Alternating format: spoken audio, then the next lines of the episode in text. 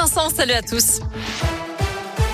À la une, un nouveau calendrier pour le pass sanitaire. La possibilité d'y recourir devait initialement se terminer le 15 novembre, mais le gouvernement va demander au, au Parlement de prolonger l'état d'urgence sanitaire pendant plusieurs mois encore, voire jusqu'à l'été prochain pour pouvoir recourir au pass sanitaire en cas de besoin.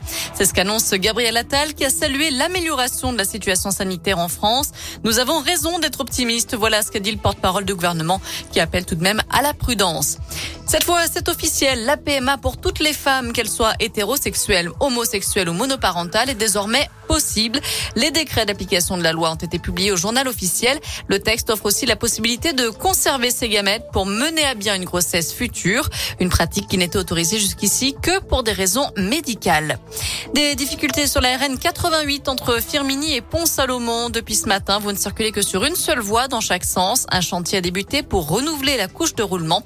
Changement de revêtement donc pour limiter les pertes de contrôle et ça va durer jusqu'à pendant 15 jours encore. Elle avait commandité l'enlèvement de sa propre fille de 8 ans en avril dernier. La mère de la petite Mia va être remise en liberté sous contrôle judiciaire. Euh, Lola Montemaggi, 28 ans, avait été interpellée en avril à Sainte-Croix, en Suisse, où elle se trouvait en compagnie de sa fille, cinq jours après l'enlèvement de cette dernière par trois hommes dans les Vosges. La jeune femme n'avait plus la garde de Mia et n'avait plus le droit de la voir seule. Au total, 11 personnes ont été mises en examen dans cette affaire. Plusieurs d'entre elles étant placées en détention provisoire.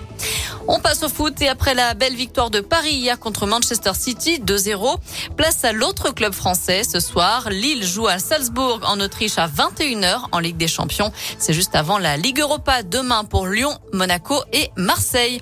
Enfin, le Mont Blanc rétrécit. Son sommet culmine désormais à 4807 mètres et 81 cm d'après les derniers relevés. Le toit de l'Europe occidentale a donc perdu 91 cm en seulement 4 ans. La faute au manteau neigeux qui diminue. Merci beaucoup.